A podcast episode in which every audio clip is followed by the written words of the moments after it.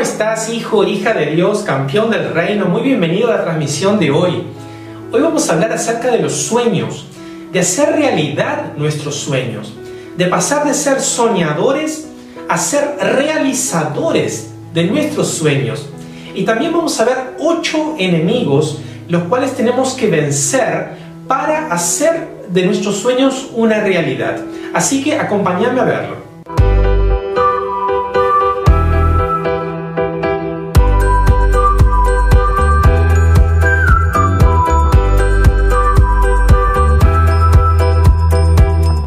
Los sueños nosotros podemos clasificarlos en dos. Lo que son los anhelos y deseos personales, sueños de uno, y los sueños de Dios para nuestra vida. Es decir, la misión divina que nosotros tenemos que cumplir acá en la tierra o el propósito de Dios para nuestras vidas. Por tanto, nosotros tenemos nuestros sueños personales y también tenemos el sueño de Dios para nuestras vidas. Aquí en este video te vamos a dar la clave para que tú puedas conquistar, tanto sea la misión divina o el propósito de Dios para tu vida, como también los sueños personales y los anhelos que están en tu corazón. Muy bien, y existen tres tipos de personas o tres grandes grupos, que son las personas que no saben cuál es la misión que ellos tienen aquí en la tierra, cuál es el propósito de Dios para la vida de ellos. También están aquellas personas que saben cuál es el propósito, pero que aún no han empezado a transitar y a vivir aquello que Dios tiene para ellas. Y también está el tercer grupo de personas que son aquellos que viven el sueño de Dios, que son realizados, que tienen la vida llena de contenido, llena de sentido, porque caminan por aquel sueño que Dios les colocó. Bajo aquel propósito divino están andando en este mundo. Por tanto, si aún tú no sabes cuál es el propósito de Dios para tu vida, pídele al Espíritu Santo que te revele. Busca a Dios en oración y pídele que Él siembre sueños en tu corazón. Muy bien, y por otra parte tenemos los anhelos personales, ¿sí? O los deseos, que aunque pueden o no ser parte de la misión o del propósito divino, son importantes para cada uno de nosotros, son importantes en nuestra vida. Esos anhelos personales pueden ser, por ejemplo, tener una familia, cambiar de auto o comprar un auto, obtener una casa propia, tener hijos, realizar una carrera o un curso, hacer un viaje, tomarse unas vacaciones, recuperar esa salud que fue atacada por una enfermedad, el deseo de, un padre que un hijo vuelva al camino de Dios, el deseo de que mi cónyuge cambie, ¿sí? de que cambie su manera de ser, su manera de actuar, bueno, en fin, existen muchísimos anhelos personales y sueños personales que cada uno de nosotros tiene en su corazón. La vida es muy corta y los años pasan muy rápido. Y esta es la vida que Dios hizo para que tú cumplas todos tus anhelos y los sueños que tú tienes. Nuestra felicidad está determinada por la dirección que nosotros nos forjamos en la vida y por la realización de todas las metas que nos proponemos. Una persona que no tiene metas, que no tiene un propósito, no tiene un destino, no tiene una razón por la cual vivir. Para pagar esa angustia y esa depresión, debemos pedirle a Dios que siembre en nuestro corazón sueños para que nosotros podamos tener esa meta y luchar por ello. Y así vamos a estar llenando nuestra vida de contenido, de sentido. Tener un sueño por el cual luchar nos hace revivir, nos mantiene vivos, y no solamente cuando cumplamos nuestros sueños o cuando estemos en proceso de cumplimiento, no solamente vamos a ser bendecidos nosotros, sino que también vamos a bendecir a otra persona.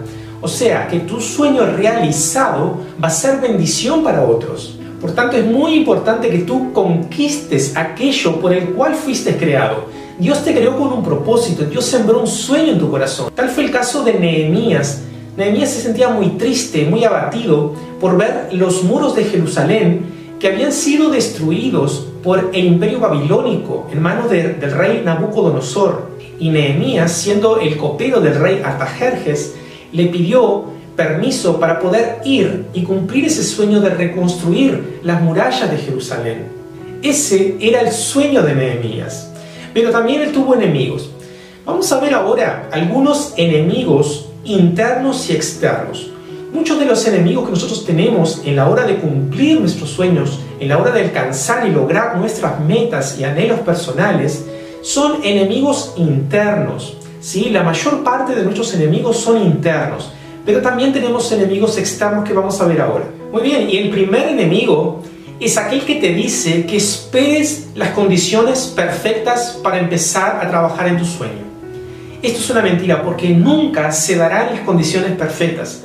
No siempre todos los vientos van a ser a favor. En la mayoría de las veces todo será contrario a, que tú puedas realizar tu sueño. En Eclesiastés 11:4 nos dice, el que al viento observa no sembrará, y el que mira a las nubes no cegará. Es decir, nunca mirando las circunstancias nosotros vamos a poder empezar un sueño, porque las condiciones nunca van a ser perfectas. Por tanto, lo que debemos hacer es comenzar, no importando las circunstancias, no importando si tenemos viento a favor o no, debemos ir por aquello. Muy bien, y el segundo enemigo para la realización de nuestros sueños es el no sé, no puedo, no tengo. Estos tres enemigos que vienen de adentro también te hacen autosabotearte a ti mismo. Porque si tú no puedes, esfuérzate hasta poder. Si tú no tienes, consigue. Y si tú no sabes, capacítate hasta saber. Debes salir de esa zona de comodidad, de esa zona de confort, de esa zona de autosabotaje. Debes lanzarte a lo desconocido. Muchas veces nosotros tenemos que perdernos para poder encontrarnos. Si tú andas de la mano con Dios, en intimidad con Dios, Él te va a dar todo lo necesario, te va a dar la capacitación, los dones, te va a mostrar el camino. Tu función es avivar esos dones y esforzarte. Muy bien, y el tercer enemigo de nuestros sueños es la pérdida de la capacidad de tomar decisiones. Si nosotros no tomamos riesgos, nosotros no vamos a salir del mismo lugar. Nosotros como hijos de Dios debemos ser hombres y mujeres de actitud. La palabra dice que el reino de los cielos sufre violencia y los violentos son los que lo arrebatan. Esa palabra hace referencia a que tenemos que tomar una actitud, ser violentos espiritualmente. ¿sí? Tenemos que conquistar, ir por ello, salir de la comodidad, salir del confort y lanzarnos. La palabra de Dios también dice que todo es posible al que cree. O sea que tu función es creer solamente, creer que los sueños de Dios para tu vida se van a cumplir, que tus anhelos personales pueden convertirse en una realidad y dar el primer paso. Simplemente hazlo, comenzar. Ese es el punto de partida. Muy bien, y ahora vamos a pasar al cuarto enemigo en la realización de nuestros sueños, que es el miedo a fracasar. Pero debes tomar en cuenta que el fracaso es algo necesario para un soñador y para un conquistador. El error hace parte del aprendizaje. Por tanto, quita ese miedo de fracaso. Tenemos que tomar acciones que nos lleven y que nos conduzcan al camino y al sueño que nosotros queremos conquistar. Los campeones se convierten en campeones porque han aprendido de sus errores, han aprendido de sus fracasos. Por tanto, saca el miedo del fracaso y aprende de las frustraciones, de los errores. Ahora pasemos al quinto enemigo, que es la falta de motivación. Muchas veces nosotros esperamos la motivación de parte de personas, de parte del exterior, ¿sí? Y esas condiciones no siempre se dan. Por tanto, la motivación tú tienes que sacarla de dentro de ti. Tú tienes al Espíritu Santo de Dios morando en ti. O sea que Dios no nos dio espíritu de cobardía, sino de poder, de amor y de dominio propio. Y ese espíritu de poder, de amor, de dominio propio mora dentro de ti. Es de dentro de ti que tú vas a sacar la motivación necesaria para cumplir ese sueño. Bueno, y ahora vamos a pasar al sexto enemigo, que este es un enemigo bastante astuto, que es dejar las cosas por la mitad.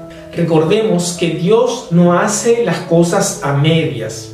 Jesús, cuando dio su último suspiro allí en la cruz, Él dijo, consumado es. Es decir, Él allí completó la obra, completó la, misión divina, lo que el propósito de Él para la tierra, Él completó allí en la cruz diciendo consumado es. Dios no hace las cosas a medias, Dios hace la obra completa. Muchas veces nosotros empezamos algo, empezamos con entusiasmo y luego vienen estos enemigos que te vengo mencionando y nosotros ya abandonamos aquel sueño. ya abandonamos el proyecto, ya abandonamos esa meta o, o nos aburrimos de aquello. Pero esto no es algo que agrada a Dios. ¿sí? Nosotros tenemos que tener lo que se llama la sabiduría del cierre, sabiduría de empezar algo y terminarlo, completarlo. Para eso tenemos que contar con la tenacidad y la constancia. Esas son las claves para que tú puedas vencer este enemigo. El séptimo enemigo es la procrastinación. ¿Y qué significa eso? Significa aplazar, dejar para después. Sería una forma de evadir, de buscar otras actividades que suplanten a ese sueño como una forma, sí, consciente o inconsciente de evadir nuestra responsabilidad y evadir ese sueño. Por tanto, tomemos la acción y tomemos la decisión y no procrastinemos, no dejemos para después, no aplacemos los sueños. Muchas veces nosotros decimos, bueno, mañana voy a empezar, o el año que viene comenzaré, o cuando pase tal cosa, tal evento, cuando tenga tal cosa, comenzaré. Bueno, esto también es un autosabotaje y estamos procrastinando, ¿sí? dejando para después, aplazando y poniendo excusas y otras actividades en el medio. Muy bien, y el octavo y último enemigo para la realización de nuestros sueños es la resistencia del enemigo y también de personas que vienen a burlarse de nosotros o que vienen a echar abajo nuestros sueños. El enemigo es más astuto que poderoso. ¿sí? Y el propósito de él es matar, robar y destruir, es confundir tu mente, matar tu sueño, destruir el propósito de Dios para tu vida. A él no le conviene que tú cumplas tus sueños. A Satanás no le conviene que tú realices tus metas, porque tú vas a ser bendición para otras personas. Allí en Nehemías capítulo 2, versículos 19 y 20, cuando Nehemías comenzó a cumplir el sueño de reconstruir las murallas, se levantaron burladores. Y miren lo que dice allí. Pero cuando lo oyeron Zambalat, Eronita, Tobías, el siervo Abonita, y Gesem, el árabe, hicieron escarnio de nosotros y nos despreciaron diciendo, ¿qué es esto que hacéis vosotros? Os rebeláis contra el rey. Y en respuesta les dije, el Dios de los cielos, Él nos prosperará. Y nosotros, sus siervos, nos levantaremos y edificaremos, y edificaremos, porque vosotros no tenéis parte ni derecho ni memoria en Jerusalén. Por tanto, aquí Él responde a los burladores, a las personas que se levantan para decir, ah, pero ¿qué es eso que estás haciendo? ¿Qué es esa locura? ¿Qué estás soñando? ¿Qué, ¿Qué te pensás? ¿O quién crees que sos tú para realizar esto? ¿Sí? Entonces, ese tipo de personas tú tienes que ignorar, no, dar, no darle oídos. Únicamente tú tienes que dar oídos al león de la tribu de Judá, a Jesús, al Espíritu Santo, que fue quien te llamó y quien te dio la misión. Por tanto, personas muy cercanas van a envidiarte, ¿sí? van a tratar de destruirte, van a quitarte toda la motivación, todo el entusiasmo que tú tenés. Pero tú no puedes dejarte desanimar por esas personas. Nehemías, para cumplir ese sueño, él tuvo oposición cada uno de los días. ¿sí? Allí en el capítulo 4, en el versículo 16, dice, desde aquel día la mitad de mis siervos trabajaban en la obra, la mitad de ellos trabajaban la obra, y la otra mitad tenía lanzas, escudos, arcos y corazas, y detrás de ellos estaban los jefes de toda la casa de Judá. Por tanto, la mitad de los hombres de Nehemías estaban construyendo el muro y la otra mitad no se dedicaban a construir, se dedicaban a montar guardia, porque podían venir enemigos y podían destruir aquello que estaba siendo levantado. Por tanto, en tu vida puede pasar exactamente lo mismo. Tú tienes que dedicarte a tus sueños, construir, hacer realidad tus sueños, pero también tienes que protegerte, ¿sí? Como dice acá con el escudo, con la espada, que es la palabra de Dios. Debes protegerse de los enemigos que van a intentar destruir tus sueños, que van a intentar desanimarte o que van a atacarte literalmente. Por tanto, hijo de Dios, campeón del reino, vamos ahora a concluir este mensaje y quería decirte lo siguiente. Tú eres importante para Dios. Tú lo vales. Tú eres suficiente. No permitas que el enemigo te rebaje, te humille o destruya tus sueños. Porque haciendo esto, tu vida va a ser catapultada a una nueva dimensión de fe, de creencia, de poder, de unción y de conocimiento de ti mismo y del reino de Dios. Tú eres libre para conquistar tus sueños.